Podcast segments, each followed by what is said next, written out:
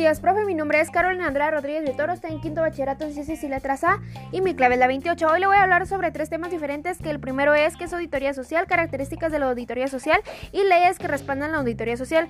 Como primer tema va qué es auditoría social. La auditoría social es evaluada o realizada en empresas o instituciones de todo tipo. Ahora, ¿qué son las características de la auditoría? Bueno, estas pueden ser analíticas tanto como objetivas y eh, tienen un margen de metas marcadas con También se examinan el buen praxis y los procedimientos emprendidos para alcanzar en las mismas. Ahora le voy a hablar sobre qué, respalda una auditoría social y lo que respalda es un derecho. El derecho de la auditoría social es amplamídico por la ley y que la constituye el derecho urbano y rural que está en el decreto número 11-2022.